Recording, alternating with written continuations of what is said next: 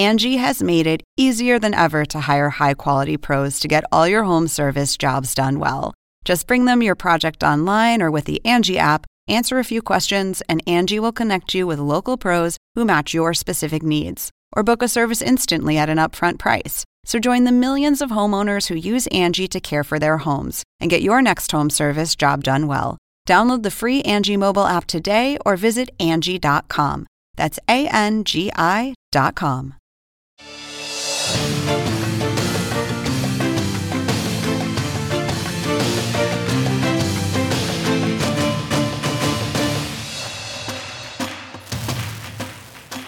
¿Qué tal? ¿Cómo está? Muy buenas noches. Un placer saludarles. Soy Fernando del Rincón. Bienvenido.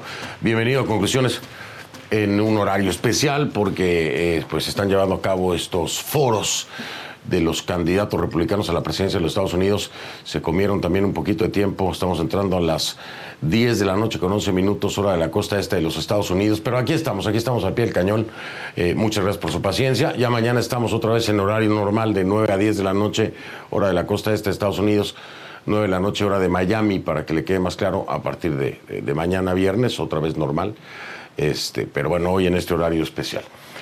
Esta noche eh, vamos a enfocarnos en lo que está ocurriendo, desgraciadamente lo tengo que decir así, en Ecuador.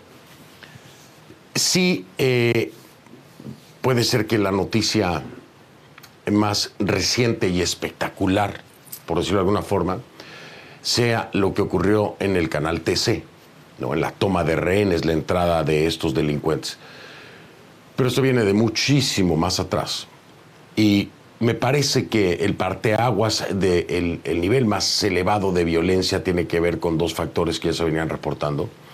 Desde el gobierno de Lenín Moreno era el problema carcelario, uno de ellos. Pero la gota que derrama el vaso es el asesinato de mi tocayo periodista y ex candidato a la presidencia, descansa en paz, Fernando Villavicencio. Se asesina a un candidato a la, a la presidencia, perdón, a un candidato a la presidencia de la República. Se minimiza el asesinato. ¿Por qué digo que se minimiza el asesinato? Porque después del de, asesinato de Fernando Villavicencio, se detiene a los presuntos responsables, a los materiales. Se les lleva a un centro penitenciario se les asesina dentro del centro penitenciario, lo que impide que se pueda dar, con el testimonio al menos, de estos, con los autores intelectuales. ¿Sí? ¿Qué pasa ahí? ¿Cuál es el trabajo de la Fiscalía? De alguna forma encontrar el hilo con lo mucho o poco de información que les haya dado para dar con los autores intelectuales, cosa que no ha ocurrido. Pero no solo eso, en, en varias ocasiones lo he dicho, cuando se da el asesinato de Fernando Villavicencio, se trata de, silenciar, de ocultar, de meter debajo del paquete, de la alfombra, el hecho como tal. Por, por, lo que representa en la historia de un país el asesinato de un candidato a la presidencia. Lo hemos visto en Colombia, lo hemos visto en México. Y lo que viene después de esto, si no se reacciona con contundencia, es lo que hoy estamos viendo en Ecuador que de dónde sacamos todo esto de la experiencia como mexicano de haber vivido el asesinato de Luis, Donaldo Colosio, perdóneme usted, eh, eh, candidato a la presidencia del PRI, en Lomas Taurinas. Lo que viene después es una muestra de debilidad del Estado ecuatoriano. Ojo, no estoy hablando de los gobiernos, de ninguno en particular. La muestra de debilidad del Estado ecuatoriano o del Estado mexicano en su momento o del Estado colombiano abre la puerta a acciones subsecuentes que van elevando el nivel, como lo ocurrido con el canal TC, donde ya se meten en un canal de televisión, toman eh, este, como rehenes a periodistas y al personal de un canal de televisión que está transmitiendo en vivo, insólito, ¿no? de, de película. Bombas en las calles, en Colombia, por ejemplo. Y el crecimiento del narcotráfico en todo el territorio, México. Este, este, este, es el reflejo y el contexto que siempre se debe haber tomado en cuenta en Ecuador. Que, siempre he venido señalándoles a los gobernantes en turno, Lenín Moreno, eh, eh, en fin, usted, usted lo ha visto, ¿no? Al mismo Guillermo Lazo desde antes también se lo mencionaba y hacía mucho hincapié en eso. Ahora le toca al presidente Novoa. Hay que decir algo, ¿eh? La reacción del presidente Novoa ha sido muy interesante, creo que en gran parte acertada, pero la afrenta de los grupos delincuenciales, la respuesta de los grupos delincuenciales, lo dice todo, lo dice todo. El asesinato, el asesinato precisamente de quién, de quien llevaba el caso Metástasis, el asesinato de un fiscal, de un fiscal que no sé por qué razón se transportaba sin seguridad. En este contexto de violencia, ¿cómo puede uno entender que eh, el fiscal que encabeza el caso, que encabezaba, desgraciadamente, el caso Metástasis, no fuera protegido por el propio Estado ecuatoriano? El mensaje que manda el crimen organizado es estado de conmoción interna, los soldados en la calle, cientos de detenciones, no nos detienen y asesinamos a tu fiscal. El golpe es terrible. La respuesta, la respuesta allí es contundente. Porque esa es la dimensión del crimen organizado. Van a lo más arriba. La respuesta es, tienes a los soldados en la calle y yo, aún así, puedo asesinar a tu fiscal del caso más importante o uno de los más importantes, yo creo que es el más importante, en la historia del Ecuador. Y lo asesino a plena luz del día. Y te demuestro cómo no estás protegiendo realmente a quienes tienes que proteger. El mensaje es terrorífico. ¿Cómo se lee desde la perspectiva de los expertos en seguridad? ¿Es esta la lectura? La muestra está ahí. La reacción del presidente, pues creo que es la prudente, que lo que tiene en sus manos, con lo que está trabajando, con colaboración, que finalmente se entendió desde el gobierno de Guillermo Lazo, Ecuador solo no puede, le pide ayuda a Estados Unidos, ahí están ya, pero le sigue ganando la partida, de una forma terrible, por supuesto. Ecuador, Ecuador es el tema de esta noche, vamos a hablar. Los grupos de delincuencia organizada, los criminales, los terroristas no detendrán nuestro compromiso con la sociedad ecuatoriana.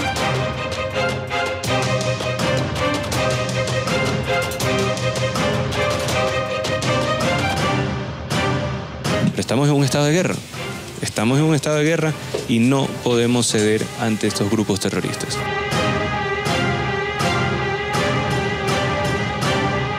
No vamos a dejar que un grupo de terroristas detenga el país.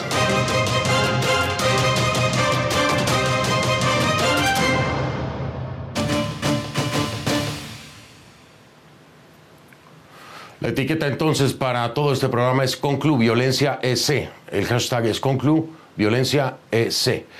Conclu Violencia EC de Ecuador. Sus comentarios a mi cuenta en X, arroba soy del Rincón, arroba soy del Rincón con esa etiqueta Conclu Violencia EC. A ver, Ecuador está sumando más de 2.100 detenidos, ya se lo había dicho, ¿no? Todas estas detenciones eh, en esta acción inmediata por parte del gobierno del presidente Novoa a nueve días de que el presidente declarara que existe un conflicto armado interno. Las fuerzas de seguridad afirman haber realizado 23.600 operativos. Vean las dimensiones de las cifras, por favor, entienda lo que le estoy diciendo. Cheque, por favor, los números. No, no, no son menores, ¿eh? Son muy impresionantes para un país del tamaño del Ecuador.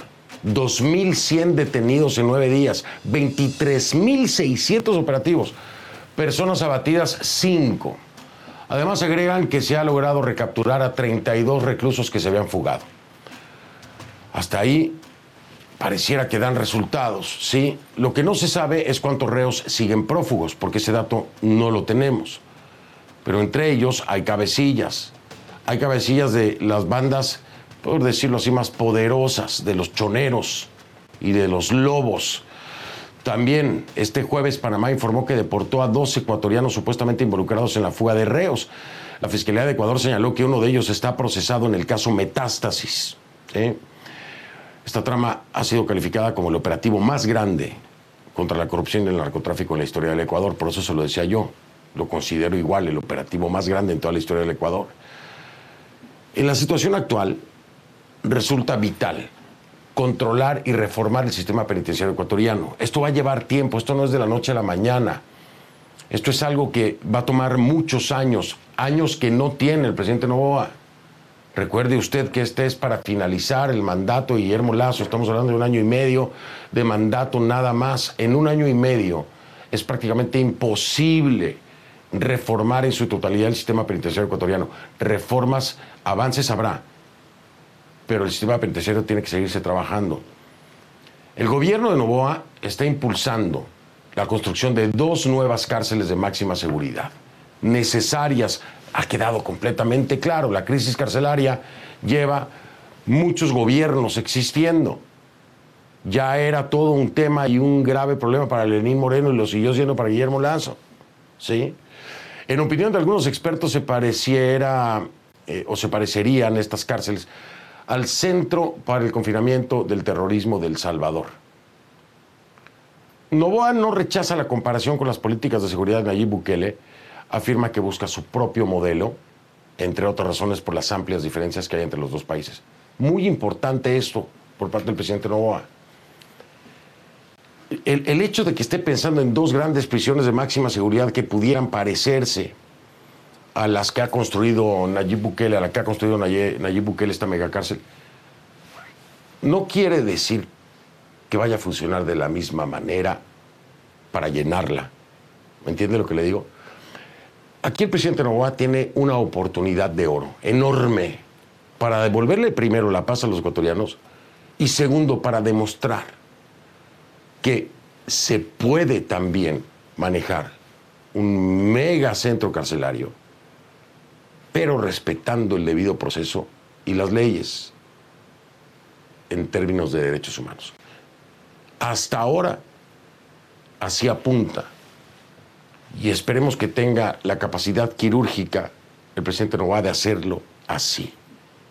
Pero el hecho de construir dos megaprisiones era necesario. Y si no, ahí están los hechos y el registro de lo que ha venido ocurriendo con el sistema carcelario en el Ecuador. Hay que renovarlo. Y lo primero que hay que renovar son los espacios. ¿Por qué? Porque hay hacinamiento.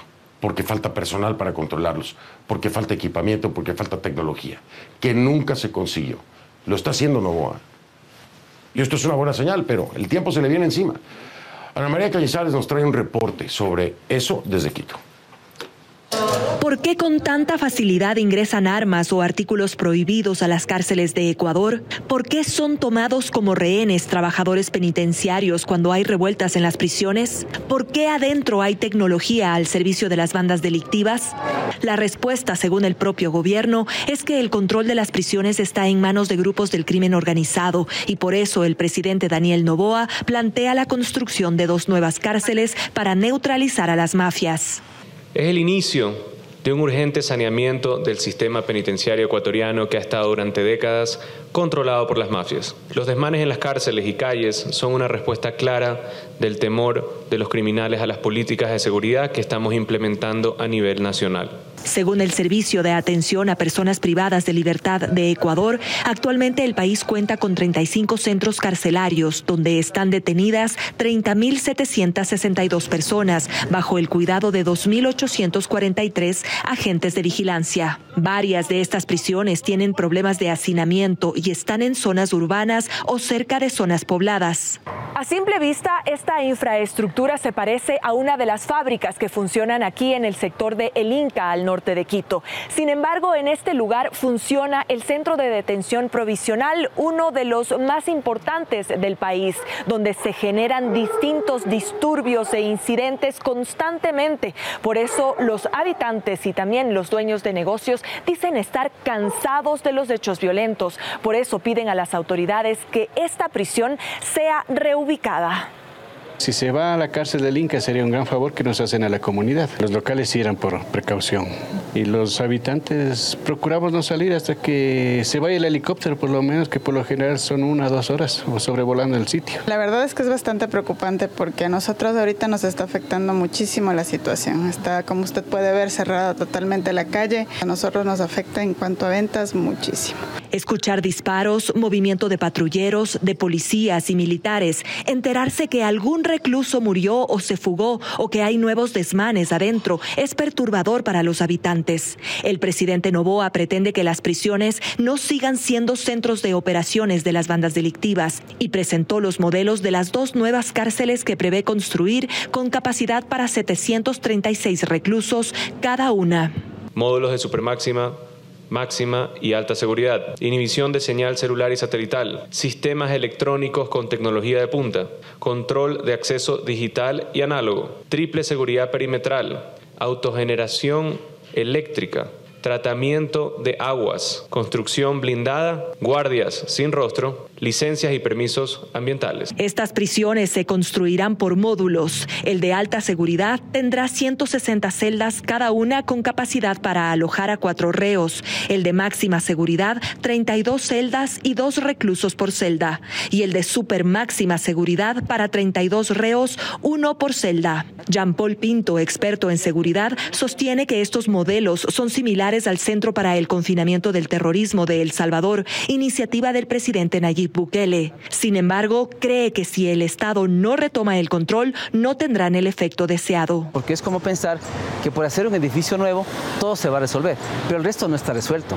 El tema de profesionalización, el tema de pruebas de confianza, de contrainteligencia, el tema de formación de guías, eso no está resuelto. Así tengamos el edificio más bonito en una cárcel, si el resto no está resuelto, no servirá de mucho. Pese a las comparaciones con las políticas de Bukele, Novoa ha negado que ese sea su modelo. En entrevista con CNN, afirmó que busca un modelo propio de combate al crimen organizado, pues considera que Ecuador se diferencia de El Salvador en múltiples aspectos, incluyendo su propósito personal de combatir el delito manteniendo el funcionamiento de las instituciones democráticas. En 2021, CNN ingresó a tres centros penitenciarios del país, uno de ellos la temida cárcel de la Tacunga, foco de masacres y amotinamientos sangrientos. El servicio penitenciario ya venía reclamando mejoras en la infraestructura ante la vulnerabilidad de los controles. En CNN también hemos registrado en los últimos años las dificultades para frenar el ingreso de tecnología y armas a la penitenciaría y la cárcel regional de Guayaquil, donde incluso se dispara desde estos pabellones hacia el exterior. Entonces implica realmente tomar posesión de la cárcel. Lo que no tenemos ahora es la posesión de la cárcel. El Estado ha abandonado la cárcel, los GDOs han tomado posesión y es lo que hay que romper justamente. Las nuevas cárceles se construirán en las provincias de Santa Elena, en la costa del Pacífico, y Pastaza, una provincia de la Amazonía. Todavía el gobierno no ha revelado cuál será el costo y en qué terrenos se edificarán, aunque la necesidad de alejarlas de los espacios poblados es urgente para los vecinos de El Inca y de otros sectores. Yo vivo de este negocio y entonces desde la otra semana que estuvo, entonces hubo problemas, entonces ya no se vende. Quisiera que la cárcel sea reubicada, ¿no? Sí, sí. ¿Qué preferiría que haya ahí? Una escuelita, puede ser una guardería. Cada vez que hay algún problema aquí en la cárcel, nosotros nos encierran aquí y totalmente las ventas caen. Novoa también plantea la expulsión de presos extranjeros, algo que todavía requiere un trabajo de cooperación, sobre todo con países vecinos como Colombia o Perú. El gobierno ecuatoriano insiste en que el problema requiere una mirada global y llama a la cooperación internacional para enfrentar esta amenaza. El presidente Bernardo Arevalo, recién posesionado en Guatemala, propone una reforma al sistema penitenciario, pues coincide en que un amplio porcentaje del crimen organizado nace de las prisiones. Para CNN, Ana María Cañizares, Quito. Y sí, ahí están los esfuerzos del presidente Novoa. Eh, esfuerzos que, son muy puntuales. A mí me parece que el presidente Novoa lo tiene muy claro. Es, la primera vez que veo tanta claridad por parte de un mandatario con el tema de seguridad, con la urgencia ¿no? que representa para Ecuador. Pero, a pesar de esto, a pesar de esto, el crimen organizado sigue mandando un mensaje terrorífico, sigue retando, sigue diciéndole al gobierno, aquí estamos y seguimos. No importa todo lo que estés haciendo. ¿Por qué? ¿Por qué le digo ese mensaje? Porque van y asesinan a plena luz del día al, fiscal César Suárez, especializado en corrupción y crimen organizado. Suárez estaba llevando la investigación contra los 13 detenidos por la toma del canal TC Televisión el 9 de enero en Guayaquil, pero también, también él fue la punta de lanza en, la investigación de metástasis. Es decir, creo que si es el operativo más importante que se ha dado en la historia del Ecuador, Metástasis, este es el fiscal de mayor nivel que tenía Ecuador en este momento y lo asesinaron a plena luz del día, a pesar de todo lo que está haciendo el gobierno. La Fiscalía informó que Suárez tenía asignada protección de la Policía Nacional. Esa fue la protección que no fue suficiente. Dicen que justo en el momento del ataque no llevaba escolta. Tremenda casualidad o tremendo error que porque había informado que acudiría a una audiencia por internet y que no necesitaba protección. ¿Eh? La realidad es que lo asesinaron. La fiscal general del Estado, Diana Salazar, describió lo ocurrido como un hecho atroz, que lo es, y además aseguró que no frenará el trabajo de las instituciones en contra de las organizaciones criminales. Esto fue lo que dijo Diana Salazar. Escuche. Ante el asesinato de nuestro compañero César Suárez, fiscal de la Unidad Nacional Especializada en Investigaciones contra la Delincuencia Organizada Transnacional en Guayas, voy a ser enfática.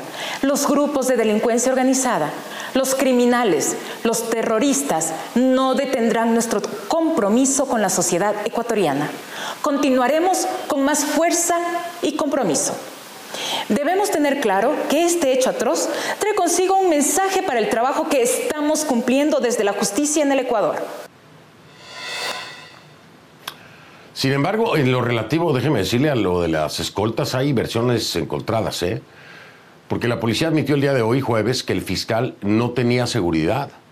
Desde mayo de 2023. Eso fue admitido por la policía.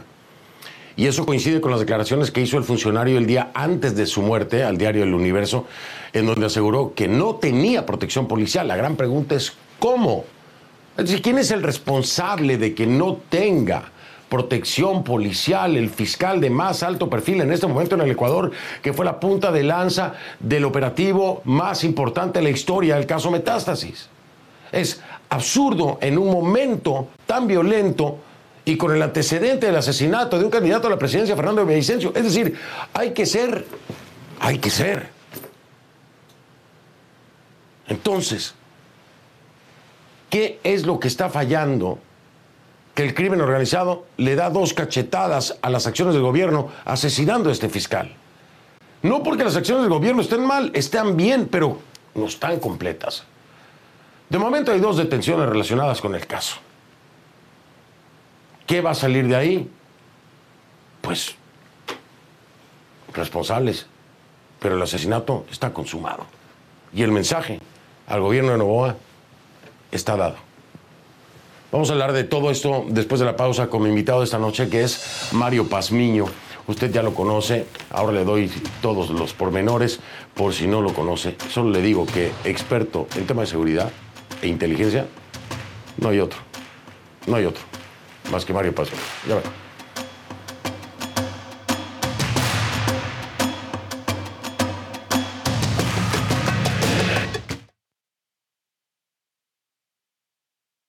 Angie has made it easier than ever to hire high quality pros to get all your home service jobs done well. Whether it's routine maintenance, and emergency repair, or a dream project, Angie lets you compare quotes from multiple local pros, browse homeowner reviews, and even book a service instantly.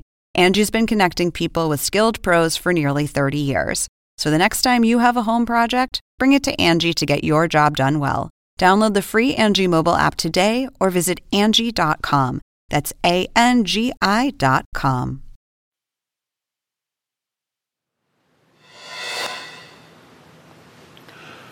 Estoy de vuelta. Le doy la bienvenida a Mario Pazmiño, analista militar y exdirector de inteligencia del ejército ecuatoriano, quien me acompaña esta noche. Eh, por supuesto, lo conozco hace muchos años. Yo, yo ya no me acuerdo si nos tuteamos o no, pero después de tantos años ya me voy a tomar la libertad. Mario, ¿cómo estás? Es un placer eh, recibirte siempre en el programa Feliz 2024.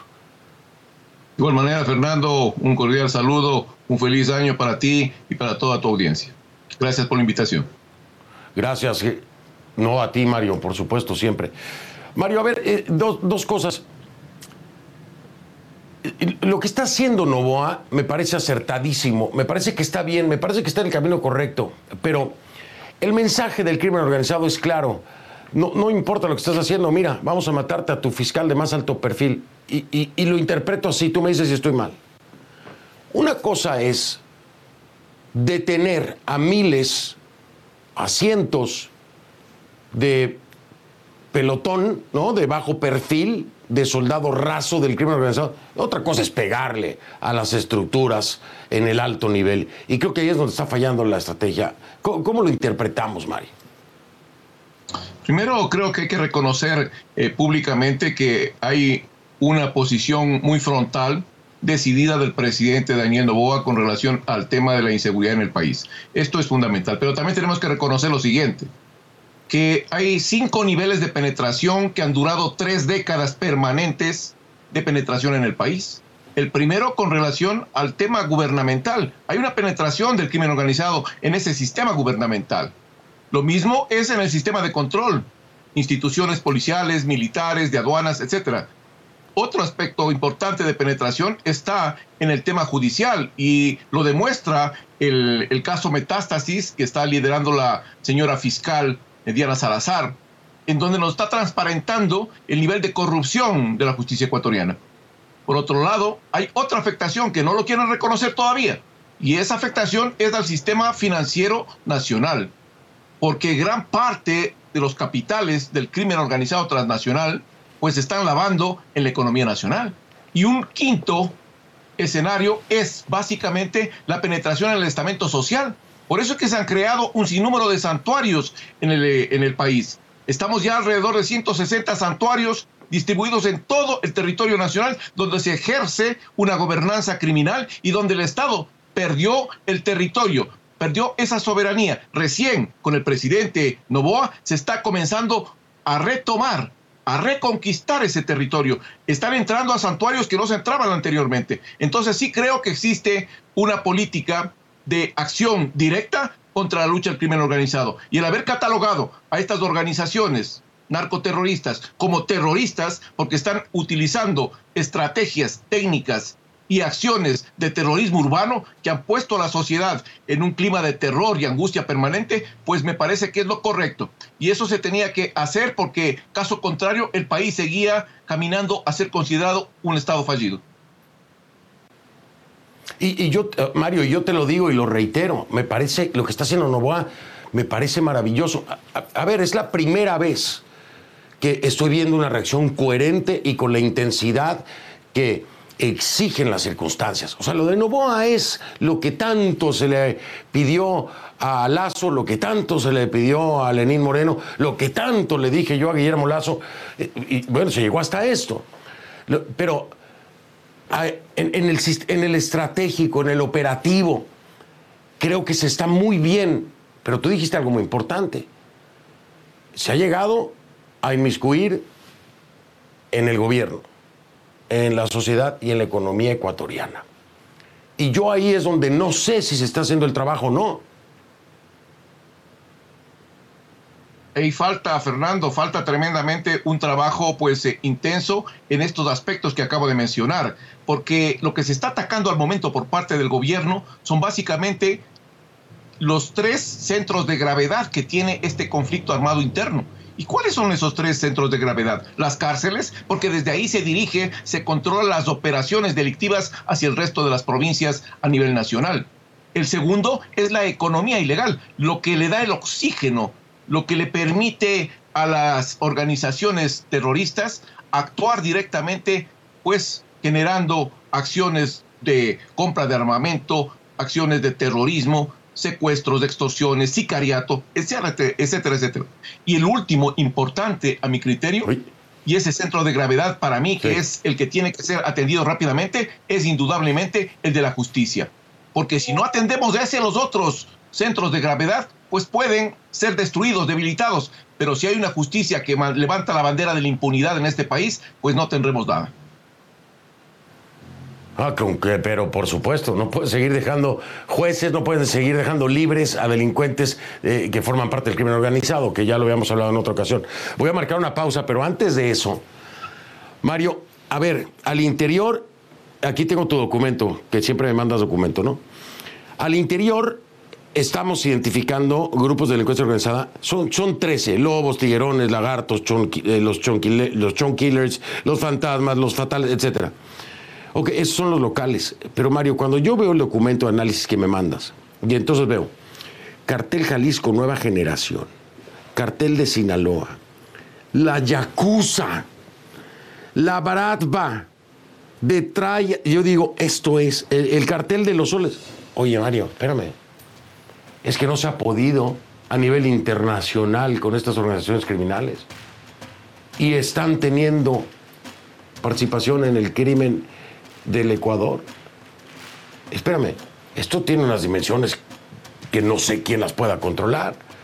¿Cómo trabajar eso desde el frente del gobierno de Novoa? Y en tan poco tiempo, tienes un año y medio de gobierno. Dímelo después de la pausa. Es Mario Pazmiño, analista militar, exdirector de inteligencia del ejército ecuatoriano, que me acompaña esta noche. Ya vengo con él.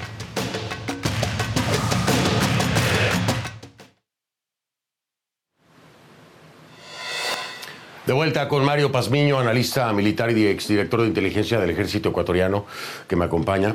Eh, Mario Pazmiño, eh, Pazmiño siempre me comparte sus eh, documentos de inteligencia. En este que es Ecuador, ¿por qué estamos como estamos? Veo entonces el análisis de crimen organizado, ¿no? Y rutas. Me salgo del contexto local, Mario, y me voy al contexto internacional porque lo, que hay aquí, los nombres que hay aquí son aterradores. Tienes de México Cartel Jalisco Nueva Generación y Cartel de Sinaloa. Pero me voy al internacional. Tienes a la Bratva, a The Triad, a, los albaneses, a la Yakuza, a este otro italiano, eh, ah, no, Nangreta, sí, también. Eh, eh, tienes al cartel de los soles. vaya, o sea, lo que te digo aquí es que los peores grupos del crimen organizado a nivel internacional estarían teniendo influencia sobre Ecuador. Y eso, eso es otro tema, Mario. Sí, Fernando, a ver, eh, es importante indicar lo siguiente. En ese gráfico que tú tienes en la mano, existen los cinco grandes centros de acopio en la región. Y gran parte de esos centros de acopio, cuatro en la cuenca atlántica y uno en la cuenca pacífica, los cuatro en la cuenca atlántica están con los respectivos grupos que operan en ese sector. Dentro de ellos está el cartel de los soles que opera en uno de los centros de acopio que está en el Golfo de Maracaibo. Más abajo tú tienes uno que es el que está en Brasil, en Sao Paulo. Más abajo tenemos otro que está en Argentina, en Rosario y en, Buenos Aires. Y hacia la parte de, de Centroamérica está en Puerto Limón, en Costa Rica. Todos ellos costa pacífica. Pero hacia la costa atlántica, perdón, costa, costa atlántica, hacia la costa pacífica, tenemos al principal eh, exportador de cocaína de la cuenca del Pacífico, que es Ecuador, y uno que está en proceso de desarrollo, que está en Chile. Pero a estos grupos o a estas grandes estructuras de acopio, pues el crimen organizado transnacional es atraído por ellos. ¿Y quiénes tenemos? Voy a referirme al caso ecuatoriano, puedo referirme a los otros casos de los, de los diferentes centros, pero en el caso ecuatoriano, ¿quiénes están interesados en ese 75% de la producción de cocaína que sale por la frontera colombo-ecuatoriana. Pues ahí tenemos a Cartel de Sinaloa, Cartel Jalisco Nueva Generación. Tenemos el clan del Golfo en Colombia. Tenemos, por otro lado, un grupo venezolano, una protomafia eh, brasilera que está entrando en el departamento de Nariño, eh, perdón, el departamento de Putumayo y la provincia de Sucumbíos en, en Ecuador. Tenemos adicionalmente a esto algunos, algunas mafias internacionales que también tienen injerencia a nivel regional y algunas de ellas tienen injerencia específicamente en territorio ecuatoriano. Me refiero a dos, la Andrangueta y eh, la mafia albanesa. Esas dos son específicamente del territorio ecuatoriano y el resto son orientadas al eh, sistema regional. Claro, por supuesto. Pero, o sea, en definitiva, o sea, ahí ya tienes tres internacionales. Cartel Jalisco Nueva Generación, mexicano, Sinaloa, eh, eh, eh, los albaneses y también Angraneta, ¿no? Pero ya estás hablando ahí de cuatro, de cuatro. Y las otras tienen influencia, pues, por, por lo mismo que ya platicabas. Esto ya es otro tema. Ahí, entonces, entendió el, el presidente Nova, solo no puedo. Vamos a hablar de Estados Unidos que vengan a apoyarnos en capacitación. Y yo ahí te pregunto, eh, ¿qué, qué tanta diferencia puede hacer o no el que se haya permitido la colaboración a nivel, que se ha permitido, que es muy importante, hay que decirlo, eh, en la presencia militar que habrá también, eh, ¿qué, qué tan importante o qué tanto puede cambiar el escenario, la participación del gobierno estadounidense en, en apoyo, en apoyo, en el apoyo que se está dando, ¿eh? al nivel que se está dando. Dímelo después de la pausa, Mario, si me haces favor. Es Mario Pazmiño, analista militar y exdirector de inteligencia del ejército ecuatoriano. Me acompaña.